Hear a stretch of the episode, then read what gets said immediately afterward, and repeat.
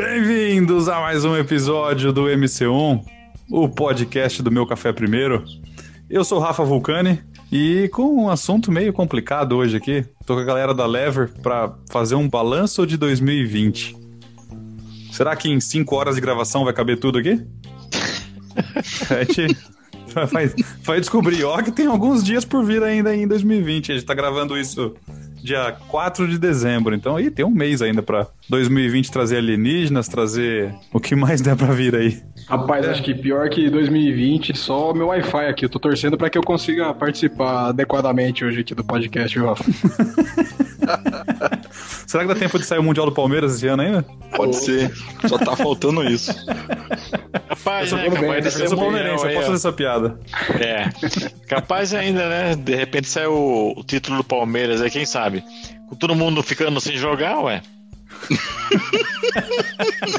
Por WO, né, Marcel?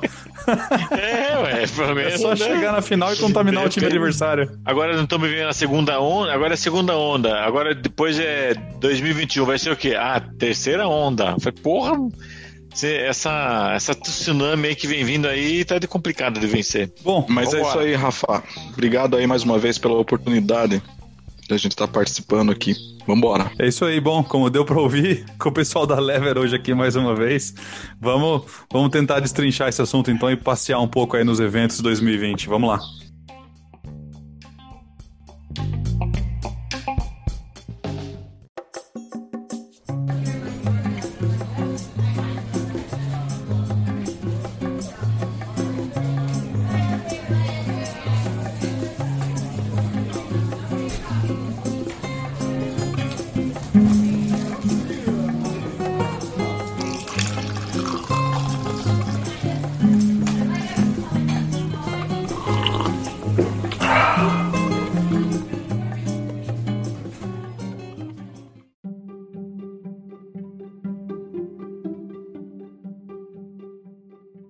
Prometia ser um ano é, muito, muito forte, muito intenso, com muitos resultados. Se a gente pensar do lado financeiro, com certeza não foi.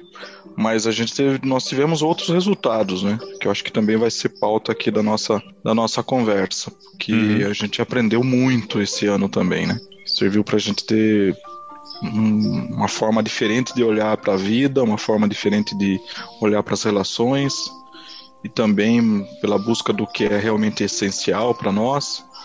Então, eu não sei, talvez tudo isso tenha um propósito, a gente não sabe, depende da fé de cada um, mas esse ano realmente ele está sendo ainda, porque não acabou, né? E agora tem os OVNIs aí para a gente convidar eles para nossa ceia de Natal, né?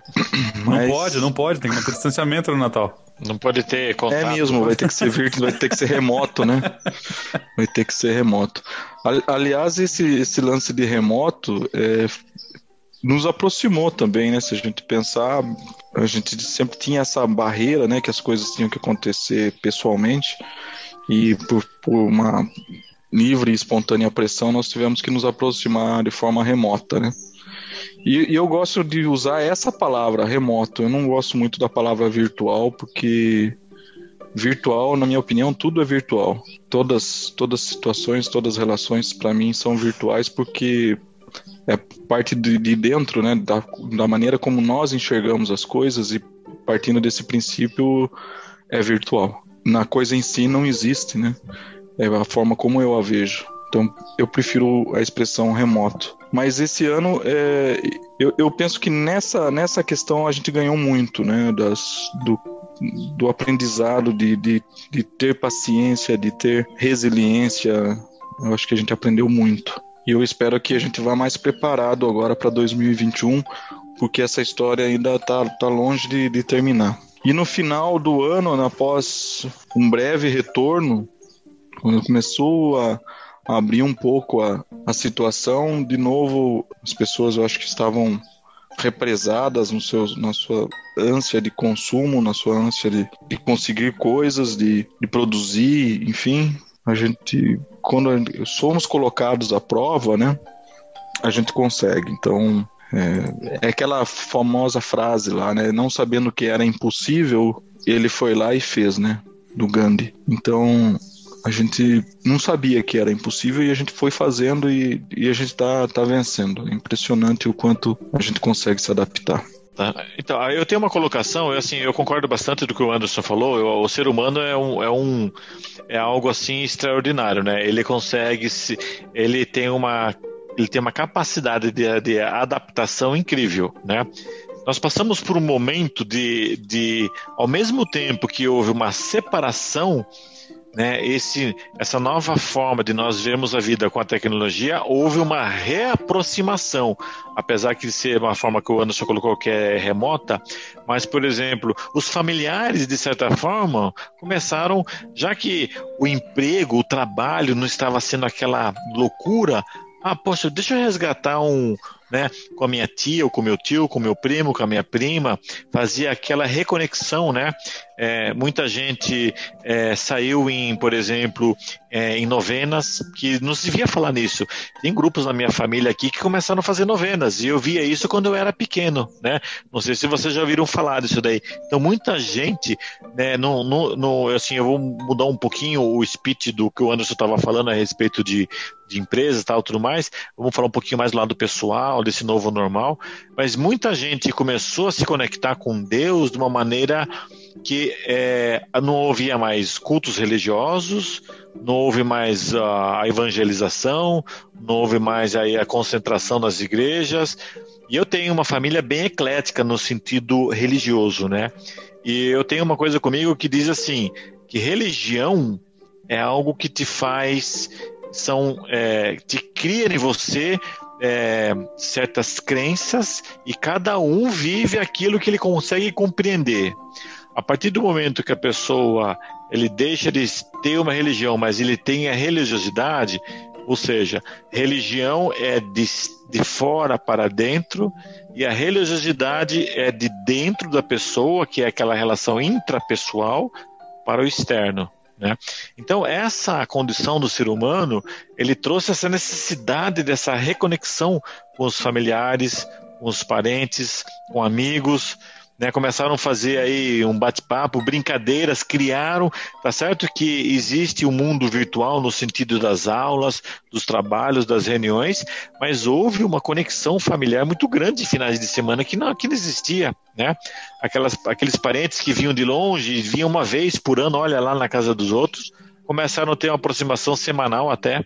Então, assim, a pandemia, eu acho que ela veio mostrar que o ser humano tem uma capacidade adaptativa é, sobrenatural. É algo assim que ele veio para mudar. É, eu acho que o século 21 ele vai ser marcado por esse início dessa pandemia. Apesar dos apesares, né? É, muita gente perdeu emprego, sem sombra de dúvida.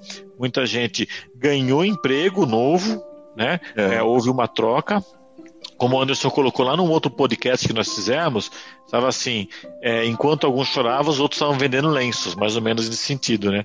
Então, é, eu fui para São Paulo quando eu estava no meio da, daquela. Eu não vou falar que lockdown, porque nós não tivemos lockdown, né? Nós tivemos quarentena, né? Porque é, você começa a fazer uma análise com o pé para fora, e eu vejo assim que a classe média e a classe média alta foram essas daí que foram afetadas nessa situação. Mas a classe média baixa e os menos favorecidos, eles tiveram que sair à luta. Os ônibus continuaram funcionando, eles tiveram que continuar pegando ônibus, os metrôs eram lotados. Não tinha. É, assim, você, eu, eu fui para o banco uma vez, pô, dentro do banco só entrava nos caixas eletrônicos. É, algumas pessoas, ficava alguém na porta medindo a temperatura. Meu, mas pro lado de fora era impressionante. Então, é. assim, é, eu acho que ela veio, quando fizer uma retrospectiva sobre tudo isso, e vai vir uma. É, deveria de vir uma grande lição para os nossos políticos, né, que todos esses aí que tem, que utilizam toda essa cadeia nacional de se, se auto é, mostrar como salvadores da pátria em qualquer sentido. Eu não sou não sou pendente a, a, nenhum lado, tanto esquerdista como direitista, eu não tenho nenhum lado disso daí. O que, eu, o que vale para mim mesmo é aquela pessoa que tem uma ficha limpa e que realmente quer fazer algo diferente para o povo, né? Que é muito difícil você encontrar. Você tem que ir lá pesquisar, né, para você poder votar em alguém. Eu acho que vai trazer grandes reflexões para aqueles que gostam de pensar como nós. Nós estamos aqui fazendo uma retrospectiva de 2020 sobre todos os grandes pontos, né, principalmente a pandemia. O que, que nós vamos tirar disso daqui como aprendizado? Eu acho que vale essa reflexão é, de uma maneira bem assim profunda sobre certo. os nossos governantes, os nossos familiares, as nossas religiões, porque elas separam demais as pessoas. É. E você vê, houve uma separação tão grande por tipo de casta, por tipo de fé, por tipo de crenças, e no final das contas, não houve culto nenhum, as, as famílias se reuniram como pôde através dessa condição remota. Eu achei, eu achei é uma condição fantástica, cara. Você vê, é. É, as religiões acabaram. Boas, né? Tem coisas, coisas boas. boas. Tem coisas, boas. boas. É. Eu, eu, eu, tenho uma opinião um pouco, um pouco diferente. É, é. Eu, mas eu, eu, gosto dos pontos de vista que você listou, até me deu algumas ideias do que, do que falar. É, talvez porque, eu, sei lá, eu, tenho, eu tenho um pouco de, menos de. Eu fiquei um pouco mais decepcionado do que contente com a reação das pessoas durante a pandemia. Mas a gente está vivendo em países diferentes, então assim, as perspectivas também são diferentes. Mas é, a impressão que eu, que eu tive é que a, as classes altas, elas tiveram. É, todo mundo foi impactado em certo ponto com relação à pandemia. É, eu até ouvi um comentário bem interessante num outro podcast. O, o, o moderador ele falou que pela primeira vez na história da humanidade, a gente já passou por guerras, por pandemias, mas por conta do nível de globalização e conexão que a gente tem agora, todo mundo é alcançável, né? Não é como antigamente uhum. que você tinha que pegar um, um navio e viajar durante meses para chegar no outro continente. Todo mundo é alcançável em questão de horas. E, Sim, então, lógico. praticamente todas as pessoas do mundo viveram, de certa forma, a pandemia. Todo mundo. Todos os governos, todos os países, todo mundo foi afetado de alguma forma, todo mundo experimentou, uh, seja lockdown ou quarentena, algum nível de, de, de contenção por conta disso. E, mas, no geral, a, a, impressão que eu tenho é que as classes, a classe média alta ela sofreu no todo, de novo, né? Assim, a gente tá fazendo uma média, e média sempre discrimina uhum. dados importantes, o que é uma porcaria, mas, enfim, uhum. para fazer uma análise. A classe alta, média alta, ela sofreu menos do que a média baixa. E o que, que eu quero uh, contar com isso? Eu tenho a impressão que por conta de uma soma de fatores, primeiro, o fato de a nossa geração não saber lidar com a pandemia, né? Pouquíssimos governos, para não dizer nenhum, tinham um plano de ação ou conhecimento de como lidar com uma situação assim, o que é entendível por conta da falta de vivência ou experiência numa situação como essa. Uh, então, assim, a falta de planos de ataque do governo para suportar a população durante uma situação como essa, a classe média baixa não é que ela teve, ela sofreu menos, é que ela não teve opção a não ser se expor e continuar trabalhando durante a pandemia. Não, sem sombra de dúvida. Você não, você não tá nem colocando fogo. Na verdade, você está falando que o que realmente aconteceu. Eu também percebi isso, né? É que não toquei nesse aspecto. Uhum. Mas, por exemplo, o sistema de, de entrega por delivery, tanto de compras por internet, na questão de compras, necessidades pessoais, supérfluos e comida, nunca foi tão grande como uhum. foi agora. Mas tudo isso foi relacionado à classe média, média, média baixa, é, média alta e classe alta, porque eles compravam, porque continuava recebendo, por exemplo, quem está numa classe média, quem está dentro, por exemplo, numa grande empresa, ele ficou em casa. Exato. E todo dia 15, dia, dia 15 ou dia 30 entrava dinheiro na conta. Exato. Né? Sem fazer nada. E aí, é, pessoas, por exemplo, é, eu também entendo, né? Pessoas que tinham uma condição muito boa, mas ela depende do mercado de trabalho, por exemplo, um varejista que está lá dentro de um shopping, né? Esse daí teve grandes dificuldades. É, esses que dependem da venda, precisa do público, e o público uhum. não foi mais lá, é, eu vi diversas lojas nos shoppings fechadas. Fecharam e fechou mesmo, né? Exato. É, aqueles que conseguiram se reinventar a tempo, que aí eu falo que o ser humano consegue se adaptar, é, teve restaurantes chiques em São Paulo que estavam fazendo entrega de iFood, né, meu? Uhum. Cara, eu, imagine, né, o meu restaurante francês entregar comida e delivery, não, nem pensar, meu, tava entregando. Né? É. Entregou muitos, né? Não vamos citar nomes aqui, mas eu via na Jovem Pan na Jovem Pan, olha só, fazendo marketing, né, a venda da sua comida. Você vê. Então, até esses caras tiveram que se reinventar. Certo. É, né? Então, você tá, eu acho que você está bem, colocou bem. Então, quem sofreu mesmo foram esses que tiveram que se expor.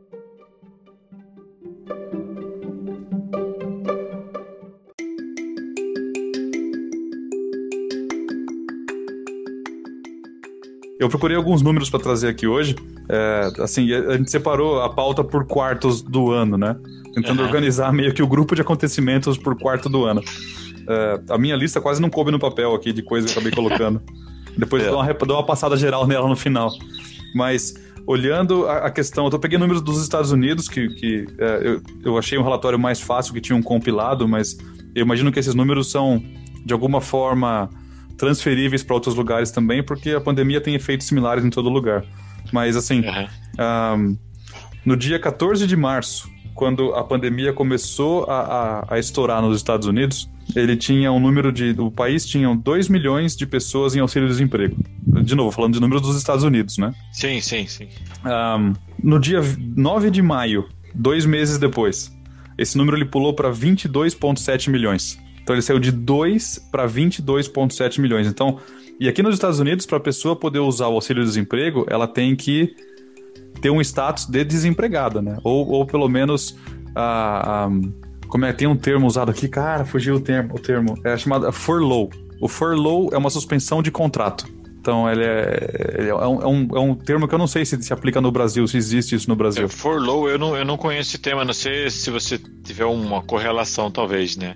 É, eu não achei nem tradução para ele, mas ele é uma suspensão de contrato. Então, assim, a empresa te coloca em casa, uh, você não, não tá demitido ou desligado da empresa ainda, mas você está em casa com pagamento suspenso. Eu acho que no Brasil é, nós tivemos um redu... é assim, ele ficou em casa com redução de salário. Né? Eu acho que houve uma, uma ajuda do governo no sentido da empresa para alguns impostos, talvez, mas não suspender totalmente o salário da pessoa. Mas assim, eu, eu, eu, gostaria de chamar a atenção também que essa ajuda que aqui no Brasil foi dada pelo governo foi uma injeção na economia, né? Porque pessoas uhum. que não tinham esse valor que o governo deu disponível por mês acabaram tendo, e isso de alguma forma também mobilizou a economia. Uhum. Eu, eu, eu vejo que outras coisas poderiam ter sido feitas, sim, mas é, não com as condições que tinha e na, na, velocidade que foi, eu não critico, não. Eu acho que, que foi feito o que dava para fazer com o tempo que se tinha. Eu, eu, a minha crítica agora é sobre o andamento disso, né? Porque o que, que se aprendeu e o que vai se fazer com o que aprendeu. Então, qual é a, o plano de contingência para se isso continuar e quais são as saídas, né, para que a gente saia rápido e, e mais forte falando assim em termos econômicos, né? porque não, não acabou ainda. E mesmo que a vacina ela seja aprovada e uma coisa ela ser aprovada e outra coisa ela ser aceita, uhum. são coisas diferentes, né? Não sei que tenha aí uma, uma lei que faça com que todos tenham que serem vacinados, que eu não duvido, que isso aconteça também, também vai passar por um crivo de aceitação da população. Então, a minha expectativa agora, e eu não gosto muito de alimentar expectativas, mas é difícil não, é sobre como que o governo ele vai lidar com, com a situação pós-pandemia, o retorno né, da, da economia e mais ainda, né, se voltar ou se vir alguma outra situação como essa, quais são os planos de contingência? Porque é, como a gente estava conversando outra, em outro momento, é, essa pandemia ela nos serviu para mostrar o quanto nós somos frágeis, o quanto que a gente está vulnerável. Então, se a gente faz aqui, enquanto em, trabalhando numa empresa, plano de contingência para tudo quanto é tipo de situação, né, queda de energia, incêndio, queda de sistema, enfim, Agora, eu acho que a gente, com tudo isso que a gente aprendeu, esse ano dá pra gente ter é, planos de contingência para essa situação, né? Uhum. Eu só eu, eu falei sobre expectativa porque sinceramente eu tenho dúvida da capacidade é, de planejamento dos governos. Eu acho que é, na, é da natureza do ser humano é, cuidar do eu, né? cuidar do que ele quer, do que ele precisa, da sua necessidade. Isso é, é da natureza do ser humano, é narcísico, enfim, infelizmente. Mas todos nós temos. Porém, estas pessoas que estão lá, eles precisam, além desse disso que é natural, pensar realmente no que a população precisa, no que uhum. e, e, em todos os níveis. Né? A gente está falando aqui de todas as, as faixas, né? A classe menos favorecida até então foi a mais afetada. E agora o que a gente está ouvindo é que as, a classe mais com um pouco mais de recurso, que conseguiu ficar em casa, está sendo afetada agora porque saiu de casa. É isso que a gente acaba ouvindo de alguns especialistas ou faladores de plantão, né? É, não, é, é, eu acho que o, não, o, o, Rafa ele trouxe esse ponto, achei bastante interessante. E, na verdade, ele até fomenta a nossa visão, porque a gente vai pegando pedaços né, desses comentários, né? Mas realmente, né? É, a, minha, a minha cunhada trabalha no Albert Einstein. E no começo da pandemia, quando o Rafa trouxe os dados de, do, dos Estados Unidos, né, que ele colocou lá a quantidade de pessoas, aqui no Brasil foi feita toda aquela campanha e os hospitais que foram montados, né? Uhum. E assim, não houve não houve uma ocupação, não houve uma ocupação de 100%, e esses hospitais que eram, de certa forma, os privados, né, é, Albert Einstein, Oficina, é, é, Beneficência Portuguesa, Oswaldo Cruz, é, Sírio Libanês, e todos esses grandes é, eles não tiveram assim, uma ocupação tão grande, eles tiveram até abaixo da média. Eles tinham uma ocupação é, para o Codivite até abaixo do esperado. Hoje eles estão assim no limite e aí cabe bem essa situação. Começou essa confraternização, começaram a sair, começaram a se contaminar, enquanto os pobres, de certa forma, classe média baixa, já estavam lá nesse processo desde março. Né, né? Então, assim, é... então quando se fala hoje, eu estava no hospital com meu pai semanas atrás. Tinha um caso de Covid no hospital, com meu pai, né? Simples, uma pessoa simples. O Marcelo, hospital. me permite uma correção só? É por favor. Codevid, e que eu saiba, é alguma Covid. coisa de usinagem. Covid, Como é que é? Covid. Como é que é a doença? Codivid. Codivid. É, cara, é alguma coisa é da... de usinagem, cara. Codivid, né? É, foi, é. Não, eu falei errado. De usinagem, sei lá, cara. É um dispositivo não, de fixação lá, sei lá. Não, é um dispositivo de é um dispositivo de, de, de limpar a rosca, de é ver se a rosca tá boa, da, é da linha de passageiros lá.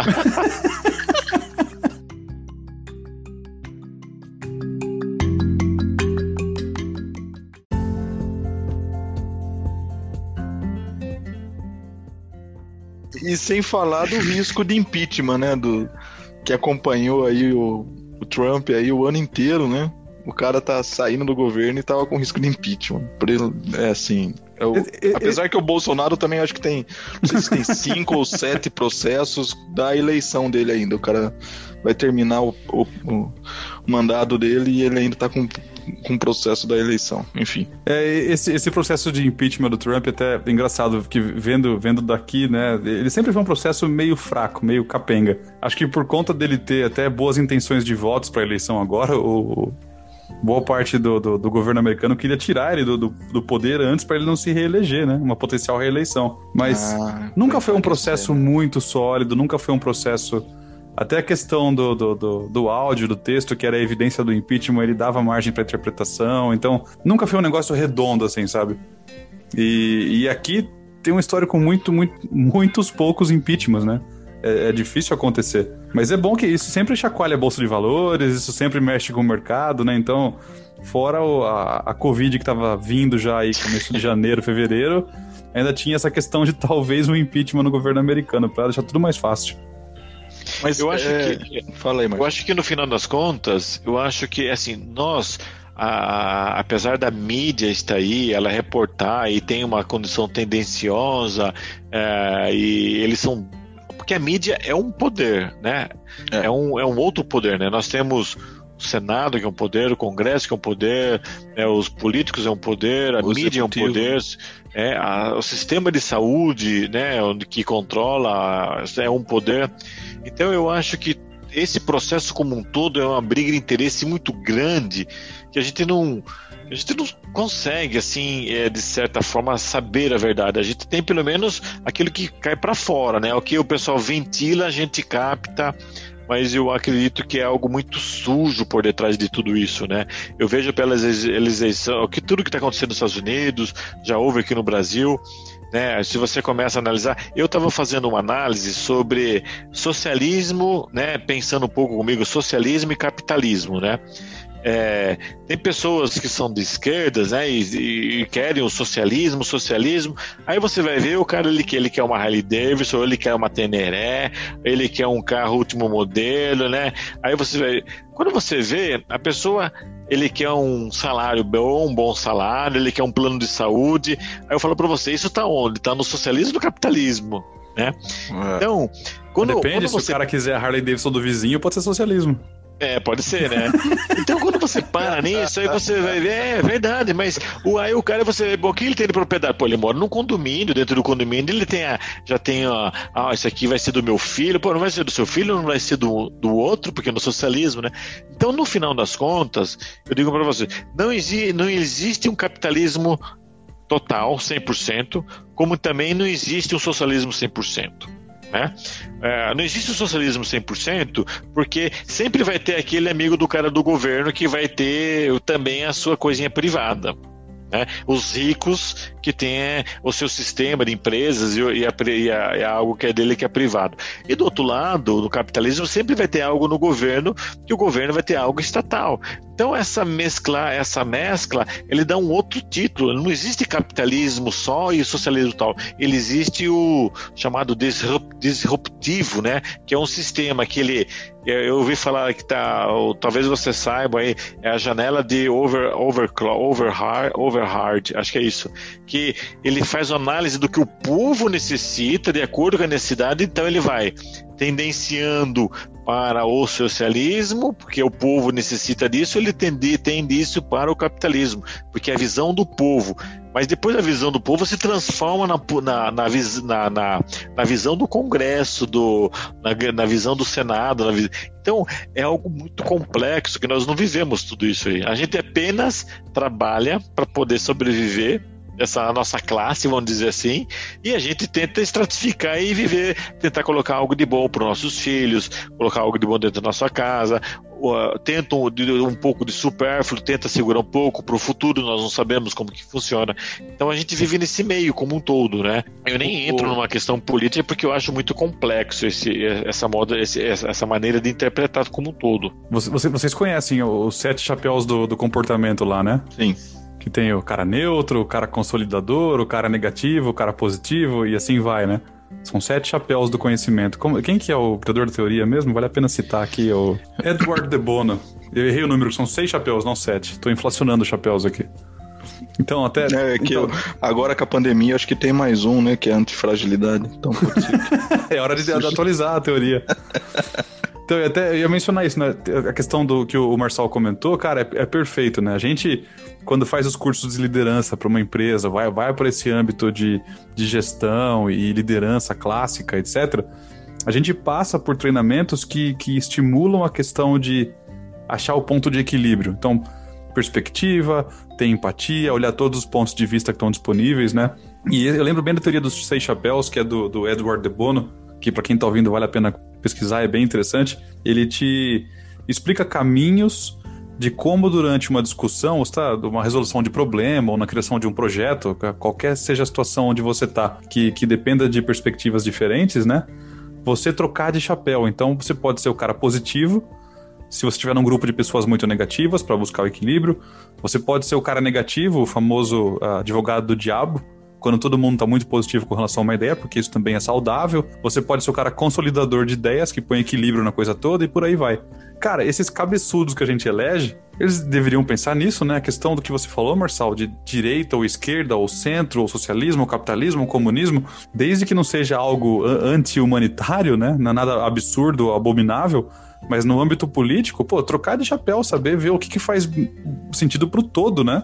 E usar Isso. as ferramentas disponíveis que estão em todas as metodologias existentes aí. É isso. Mas esses Exatamente. cabeça de bagre parece que não tem essa capacidade, né? Eu, eu fico fudido com É, isso. cara. não, não, é, não tem, não sei se a capacidade, porque ela pode ser desenvolvida, mas eu acho que não tem o desejo, né? É, é. Não tem o ser. desejo.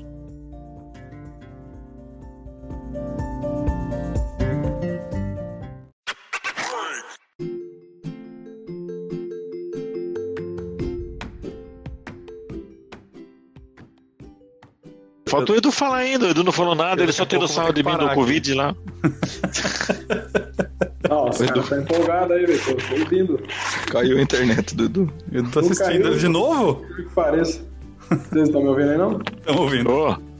Mas não, agora tô, mas você não tava falando nada, não, Edu. Ô, Você não deixa? Agora eu não vou falar, não, Eu não quero que o último tópico de 2020 seja a dissolução da Lever, hein? Sem briga, pelo amor de Deus. Não, não, não, vamos, não, Edu. Brincadeira, brincadeira, Não, Marcelo. eu que- Mas é, o, a- o sal na sopa que eu queria jogar aí é sobre o medo. Porque esse ano foi um ano marcado pelo medo, né? Todos nós, de alguma maneira, sentimos, né?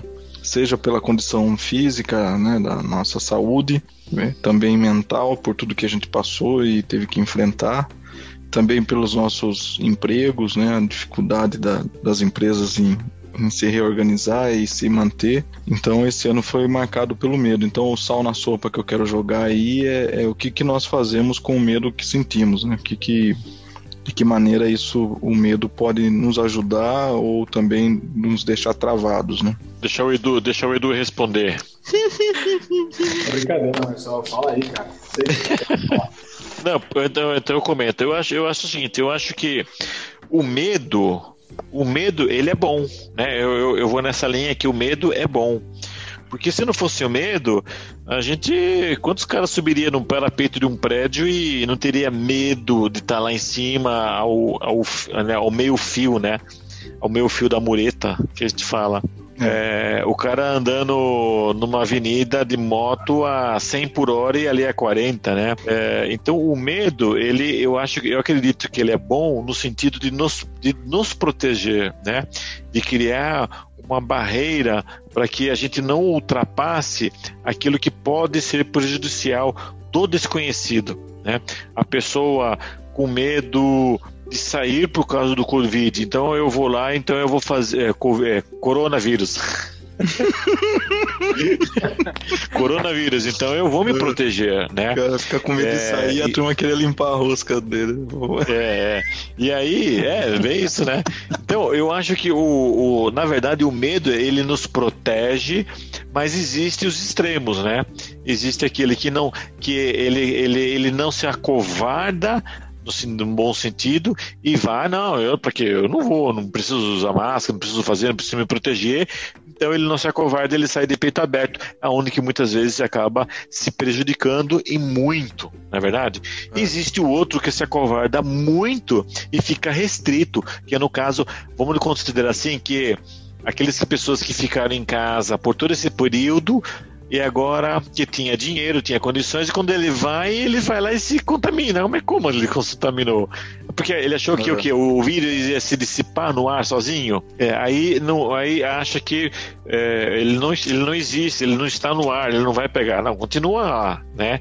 É que as preocupações que foram deixadas de lado, ou seja, deixou de ter o medo e aí acabou se, se contagiando. Eu acho que muitos são os problemas. São, ele se torna uma coisa de, de negligência, né? Você acaba negligenciando a sua própria saúde, né?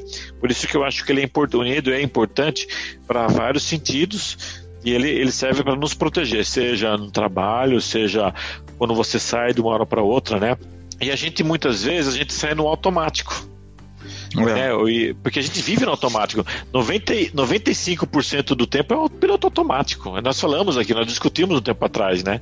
Nós falamos aqui sobre estar no piloto automático. Você faz tudo no piloto automático. Complementando isso que você falou, Marçal, é, ele também ajuda a gente a valorizar as coisas que temos, né? O medo de perder acaba ajudando a gente a valorizar o que temos. né? Então, acho que as relações acabaram ficando um pouco mais próximas em algumas delas, né? Por esse medo também de, de perder, né? E se, e se um familiar ou um amigo meu muito querido acaba se contaminando e não, não consegue superar a doença. Né? Então uhum. a gente começa a olhar para as coisas com, com outro olhar também. Eu acho que eu concordo com tudo isso que você falou, Marcelo, e é uma linha muito tênue entre a pessoa ficar travada, ela ficar, ela não conseguir superar e, e avançar, entre aquelas pessoas também que não têm uma, uma noção do perigo e acaba é, avançando mais do que precisaria, né? Eu acho que o, a questão do medo também tem para aqueles também que têm coragem de enfrentar né, o medo. E não é enfrentar o vírus em si, mas enfrentar a realidade, né? Então, Isso. o mundo passou por mudanças. O cara ficou com medo. Eu tô pronto para essas mudanças? Eu, eu sou capacitado para essas mudanças? Por que, que eu fiquei com medo? Que aconteceu que, que me deixou inseguro, que me fez ficar com medo de perder o emprego, de de duvidar das, das minhas competências ou das minhas habilidades. Então, quem conseguiu enxergar, né, o medo fez a, a pessoa se mobilizar em prol de conseguir enfrentar a situação sem o medo também. Saber que tem a capacidade de vencer uma situação adversa. Então, você teve muita empresa que fechou e você teve muita empresa que é, tá voando, né? Tem muita empresa alavancou. que tá, é, alavancou, tá, tá melhor do que estava antes. E as pessoas também. Tem pessoas que estão numa situação mais debilitadas do que outras, até porque não estava preparada, não conseguiu reagir a tempo. E tem pessoas que não sofreram, mas que já estão se mobilizando para se ocorrer de novo, que nem no começo vocês comentaram, né, antes. Existe um período grande entre uma pandemia e outra, já parece que está reduzindo, e existe uma probabilidade de ter um tempo menor, então você vai ter de novo, e aí como que eu que eu vou enfrentar essa bagaça que pode ocorrer a qualquer momento e não tá no controle de ninguém. Então acho que tem esse aspecto também que é importante a gente trazer, né?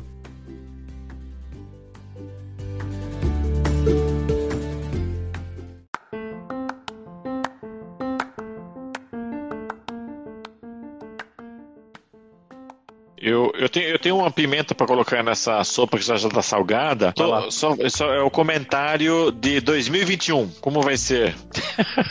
boa, essa é boa. Como vai ser o 2021? É, assim, eu parto sempre do princípio que vai ser melhor do que 2020 porque o ontem sempre é, hoje é sempre melhor do que o ontem, porque nós temos a possibilidade de, de sermos melhores e estarmos melhores vai depender da forma como a gente encarar as coisas. Então eu, eu parto desse princípio, Marçal, que 2021 será melhor do que 2020. E, e também parto do princípio de que nós aqui, Lever e o meu café primeiro, a gente estará juntos, estaremos juntos é, o, o, ano todo. Opa. Fazendo mais podcasts como estes e, e pensando, refletindo e aprendendo juntos. Então, com certeza, vai ser melhor do que 2020, porque estaremos juntos. Você acha que o Edu vai participar mais em 2021 do que 2020, Ederson? Vai ser a mesma coisa? Eu acho que a gente vai fazer uma vaquinha e pagar uma internet boa pra ele. Essa foi boa. Sacanagem. É, é que eu não sei se eu posso aproveitar o, o MC1 aqui pra, pra falar do problema que eu tô tendo com o meu provedor de internet aqui, né? Você acha que não tem? Vai ter, vai ter um patrocinador do Rafa aí. fazer, o, fazer o marketing aí, né, Edu? Cobrar o pessoal. Mas olha, eu, eu tenho algumas é, visões também sobre 2021. É, com relação à saúde, eu acho que, que vai ser melhor. Primeiro porque a gente, apesar de várias cagadas aí, né, que o pessoal tem feito, a gente tá aprendendo, né, com o que tá acontecendo. Então, a tendência é que a gente chegue mais preparado. Nós temos também as vacinas, que estão em algumas em fases avançadas, que podem trazer também benefícios para nós. Agora, com relação à economia, eu não acredito que esteja, é, que será melhor do que está esse ano, porque eu não consigo acreditar nos números que a gente vê, né? não consigo acreditar num mercado aquecido com recorde de desempregados. É, eu não sei, eu não consigo ter a certeza de todas as forças que estão brincando nesse jogo aí uhum. e como elas estão afetando os resultados. Então, eu tenho receio, né, e eu tenho uma visão um pouco mais pessimista do que o Anderson, que ele é bem otimista. Eu tenho receio do quão verdadeiros são as coisas que estão acontecendo, né? E, e a que preço que vai vir, talvez, o ano que vem, esses resultados que nos surpreenderam nesse ano. Que ninguém acredita nos resultados que a gente tem também, economicamente falando. Então eu Boa. tenho, eu tenho essas. Eu tenho um, um olhar positivo e eu tenho um olhar negativo com relação a 2021. Eu não sei se é Mas eu- eu negativo, tomara- mas eu re- pra que realista. eu esteja errado. Eu acho que é realista a palavra, né, Edu? Não é negativo, não, é mais realista. Sei. Não, eu, eu- eu também acho que eu também acho que é, eu, eu, eu, não, eu não gosto de ser muito reativo porque é, você pode na reatividade na, ser reativo e você trazer por exemplo é, um lado mais negativo um lado mais pessimista da situação eu acho que a gente sempre tem um aprendizado sobre tudo que possa ser acontecido ter que aconteceu, o que nós podemos melhorar. A gente falou do medo e o Edu fez ah, uma, uma, uma pauta ao contrário daquilo que nós estávamos conversando, porque ele faz parte disso mesmo. Mas eu acho que sempre é um aprendizado. O ano seguinte, o ano que vem, é assim, eu acredito que é um ano de grandes dificuldades para as empresas, já que tem um, um o que acontece? É, as empresas elas se auto-enxugaram para tentar sobreviver e vai tentar manter esse quadro para eu acredito que vai manter esse quadro esse quadro para que as empresas possam tentar recuperar o prejuízo que, ela tiver, que elas tiveram em 2020 então elas vão manter aquele quadro enxuto vai recontratar muito pouco e aí essas pessoas que ficaram no mercado de certa forma elas vão ter que se reinventar. Então assim a gente vai ter muita coisa nova eu acredito muita gente se reinventando como a Lever está se reinventando como a Lever está se reestruturando como nós estamos fazendo eu acho que nós temos uma coisa nova para poder fazer e essa inovação ele faz parte da, da evolução, né? Pega, se eu pegar meu pai em 1940, como ele vivia e como ele vive hoje e daqui 2021, com, com certeza vai ser diferente. Então, eu acho que eu acho é, é a adaptabilidade do que o ser humano tem em poder se adaptar em situações diferentes. Né? Mas eu torço que a nossa mídia, que a nossa política, que os nossos governantes é, cada vez mais pense melhor sobre a população. Isso que eu desejo para um 2021 melhor nesse quesito.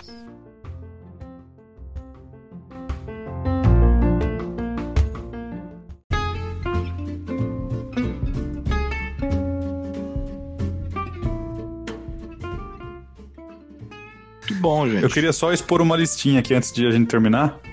Que eu montei uma lista dos, dos, dos milestones 2020, ó. Só vou jogar aqui só por curiosidade. Então, primeiro quarto de 2020, o que aconteceu? Só o primeiro quarto, hein? Primeiros três meses. A gente começou o ano com as queimadas na Austrália. A pandemia depois começou a se espalhar pelo mundo. A gente passou pelo potencial impeachment do Trump. E no dia 9 de março foi a data de maior queda em um único dia da média industrial da Bolsa de Valores, do Dow Jones, por conta dos lockdown em vários países. No dia 14 de março foi quando aquele número que eu dei de 2 milhões de pessoas no auxílio-desemprego nos Estados Unidos, que em maio pulou para 22, quase 23 milhões, né? Fechou o primeiro quarto. Segundo quarto. Ah, do dia 12 de abril, ah, nos Estados Unidos de novo, né? As pequenas empresas, pequenos negócios, por conta das quarentenas e, de- e lockdown, as jornadas de trabalho caíram em 75%. Começaram os incêndios na Amazônia. Foi esse ano que teve aquela chuva negra em São Paulo por conta da fumaça das queimadas do, do, do Pantanal? Foi. Foi. Foi no segundo quarto também. Acho que foi, né? Você lembra Ah. de ruim aí aconteceu esse ano. Ah, e no dia 30 de maio, uma notícia que não foi tão ruim foi quando a SpaceX lançou os dois astronautas pela primeira vez com uma missão de uma empresa privada para a estação espacial. Então, essa foi a notícia, notícia boa do ano. Ah, terceiro quarto, vamos terceiro quarto. Foi quando saíram os rumores da morte do, do Kim Jong-un na Coreia do Norte. Até agora É. ninguém sabe se ele morreu É. ou não mesmo, ninguém conta, né? O cara, vai- o cara deve estar junto do Elvis, ninguém sabe onde ele tá. É, Ele tá morando com o Elvis no Havaí. é Michael possível. Jackson. Ahn, 4 de agosto foi aquela explosão em Beirute, naquele depósito à beira-mar. Ainda É. em agosto, incêndios na Califórnia. Ainda em agosto, vespas assassinas nos Estados Unidos. Aí fecha o terceiro quarto. Ah, não, Quarto? peraí. peraí não, antes de você Vai fechar, lá, vai lá. Vespa, Vespa assassina nos Estados Unidos e infestação de gafanhotos vindo do sul pro Brasil, né? Que boa, tava vindo, boa, né? boa, tem isso também. É. Então, ia ser fechado, o Brasil ia ser invadido por insetos, né? É, aquele meme lá de, do, do, do- do Deus falando, né? Se não vai ser por vírus, vai ser na pedrada, que é do meteoro vindo pra Terra. Tentaram até com inseto, né, cara? É. Ah, quarto, quarto, quarto, ah, quarto do ano. quem se deu bem no ano, no fim das contas, foram os, os negócios online, né? Então, compras online. A compras online começou o primeiro quarto do ano com um crescimento de 20%. No terceiro quarto, cara, no, não, desculpa, no segundo quarto, em abril, foi para 76% de crescimento, quando todo mundo tava em casa, ou boa parte das pessoas em casa. E, cara, em outubro, os crescimentos das lojas online bateram em 169%. Um crescimento ridículo, mais do que dobrou o tamanho das empresas ao longo do ano. Seu Jeff Bezos tá dando risada lá, olhando É. pro, nada e dando risada. Ah, e aí, quase no final do, do último quarto, a gente tem a segunda onda da pandemia no hemisfério norte, por conta do inverno chegando. E fãs de, de Game of Thrones nunca pensaram que The Winter's Coming ia virar realidade. Ah, e estamos indo pra dezembro, tem mais por vir. Alienígenas estão acertando a fila aí pra Porra, chegar na Terra. o, o final do Game of Thrones foi meio merda, cara. Foi. Espero foi que o final você- do ano seja melhor que o final da série. Você botou ali um na lista aí que foi muito ruim mesmo, cara. Que bosta.